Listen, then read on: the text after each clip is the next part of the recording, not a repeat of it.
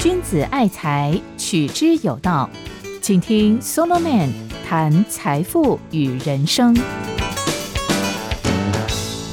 嗨，听众朋友，大家好，很高兴我们又在空中相会喽。这里是 Solomon 谈财富与人生，我是叶仁昌。从上一集开始，我们进入了财富的分配正义，然后我告诉大家，这个课题之所以那么难搞，原因在于里面有一个根本的心理矛盾，就是我们批评别人是肥猫，但从来不反对自己成为肥猫。对于肥猫和特权，我们里面真正的心态是嫉妒又羡慕。嫉妒的时候呢，就要求分配的平等；那羡慕的时候呢，就要求分配的比别人多，让自己也同样高人一等。那该怎么办呢？不急，慢慢来。我下一个讲次会提出一个方案构想，但在此之前，我们得先把人性的这两种矛盾心理分析完。上一次。我跟大家讲了一部分，就是嫉妒和平均化的欲望。今天我要继续下去，我要批评一位大名鼎鼎的学者皮凯提，然后对比出另一种人性心理，就是想要透过分配的差异化来追求相对的优越感。讲到皮凯提，他很红。曾经来过台湾演讲，好多年前，曾经有不少人预测他会拿到诺贝尔经济学奖。但是坦白说啊，我非常不喜欢他的主张，满口打肥猫、分配的平等，还有吓死人的累进税率。最近他更出了一本新书，叫做《社会主义赶快来吧》。我拜读之后实在很失望，但是我不能否认他的粉丝不少，其中一个就是之前的法国总统欧朗德。这位总统就曾经在二零一三年的时候，根据皮凯提的主张提出了一个法案，要求对年所得超过一百万欧元的个人。苛征百分之七十五的富人税，各位，百分之七十五，你有没有被吓到？后来因为宪法委员会的否决，苛征的对象改了，不是苛征个人，而是改为苛征企业。如果有某一位员工年收入超过一百万欧元，那么企业有义务。在不超过营业额百分之五的范围内，缴纳一笔税，叫做特别互助贡献，税率降为百分之五十。哎，这看起来比较轻了，但真的吗？你可别忽略了，企业原本就已经要缴纳另外一笔所谓的社会保险费用，两个加起来。实际税率还是高达了百分之七十五。听众朋友，你可能不知道，这种吓死人的高税率，在全球大概已经四十年没有看见过了。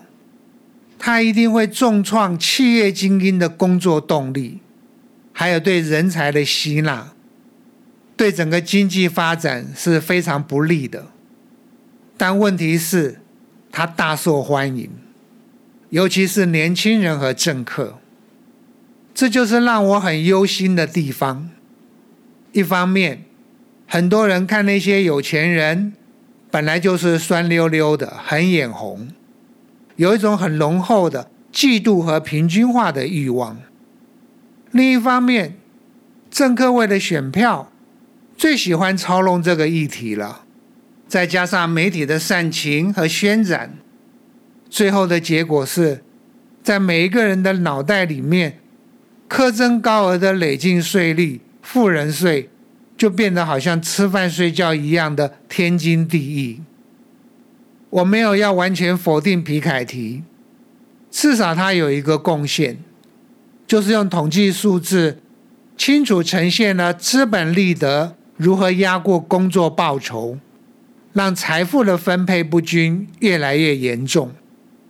但问题是，他没有好好去分析为什么，没有搞懂背后的真正原因，然后就直接开了一个狠狠剥削有钱人的药方，就是针对收入最高的那百分之零点五或百分之一，或者年收入超过五十万或一百万美金的人，苛征百分之八十的累进所得税。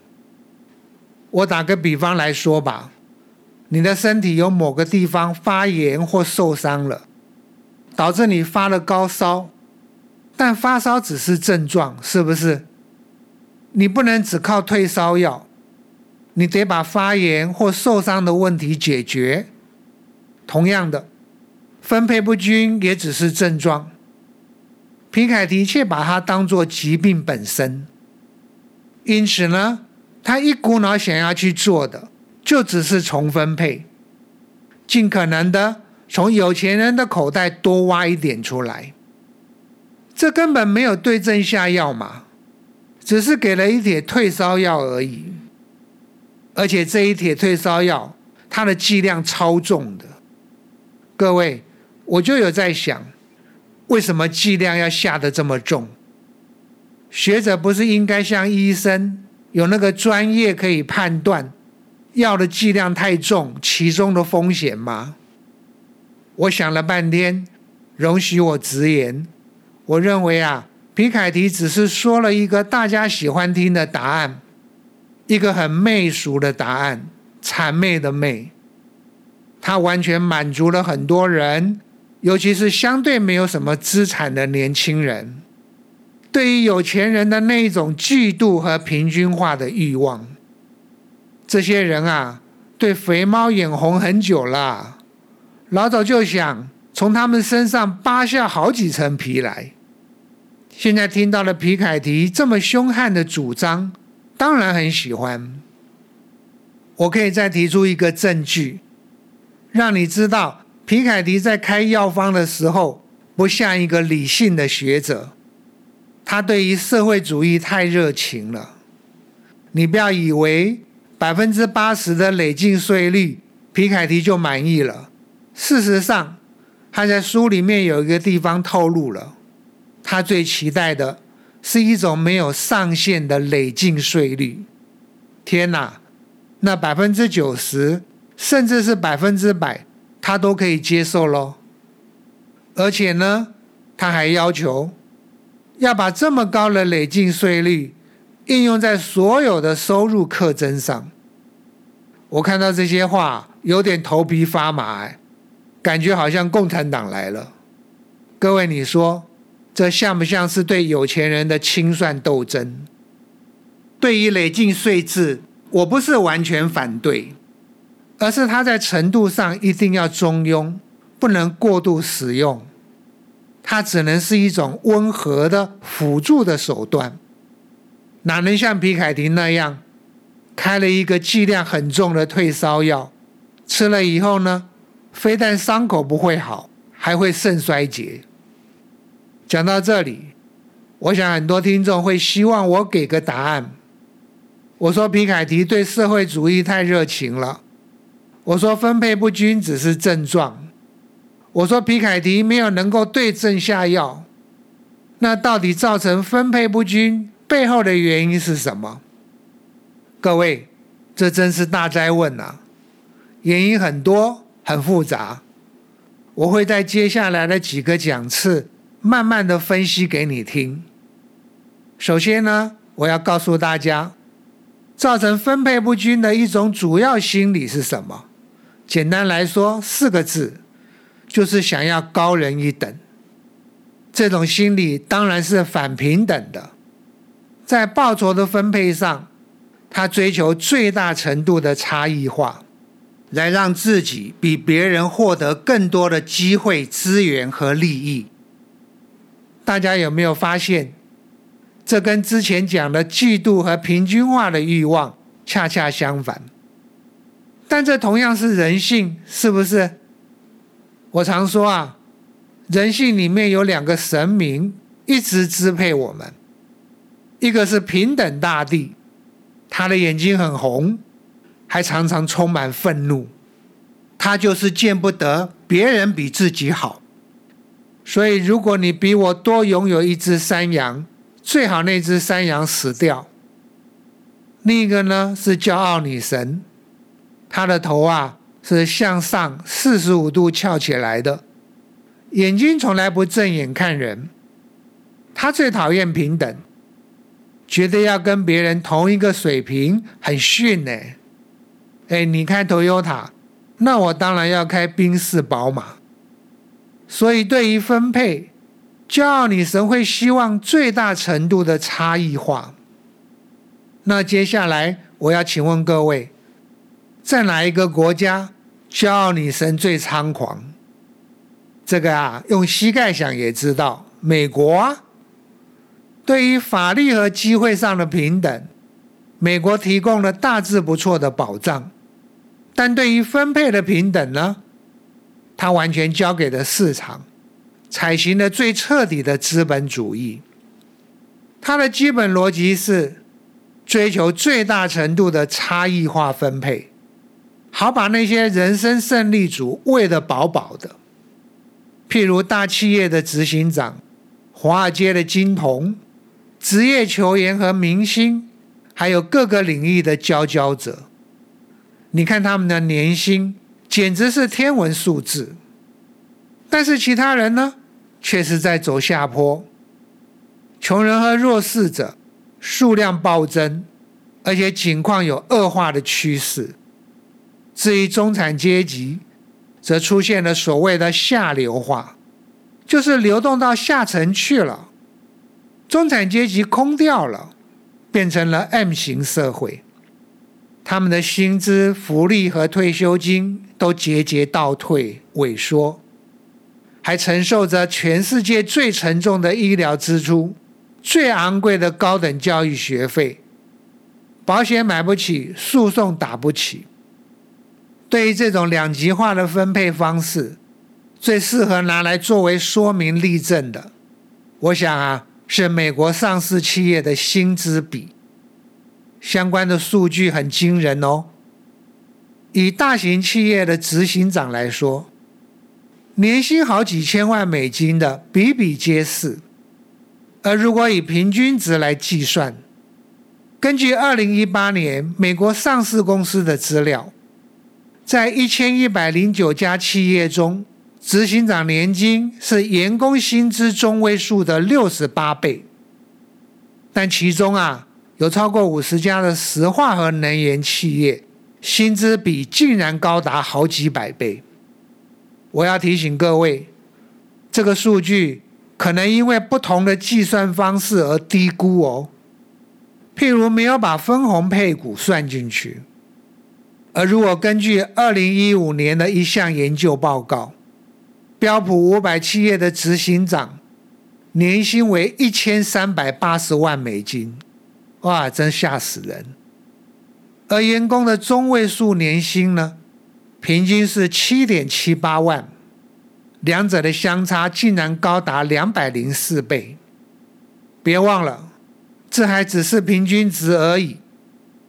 差距最大的企业可更惊人哦。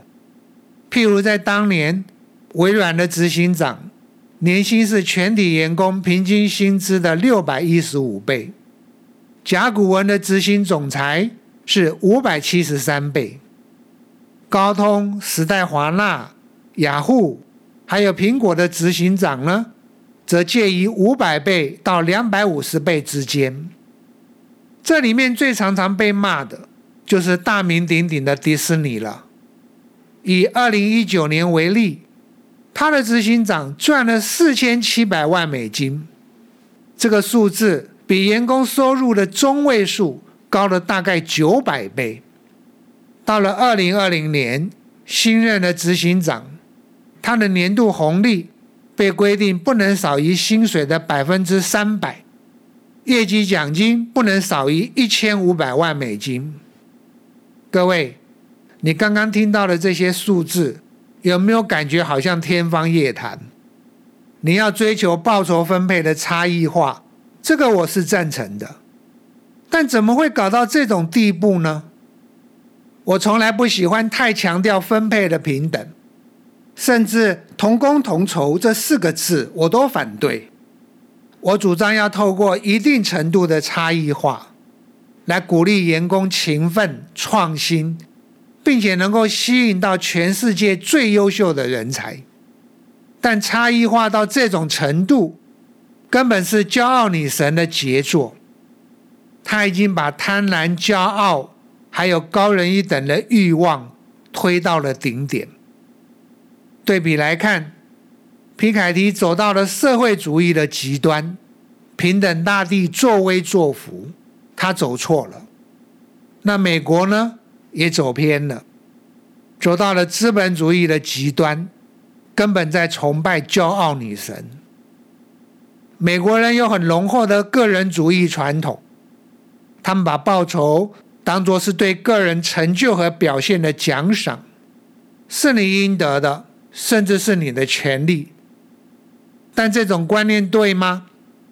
其实啊，不管你怎么优秀，怎么努力，你有今天的才能和成就，很大一部分要归功给社会。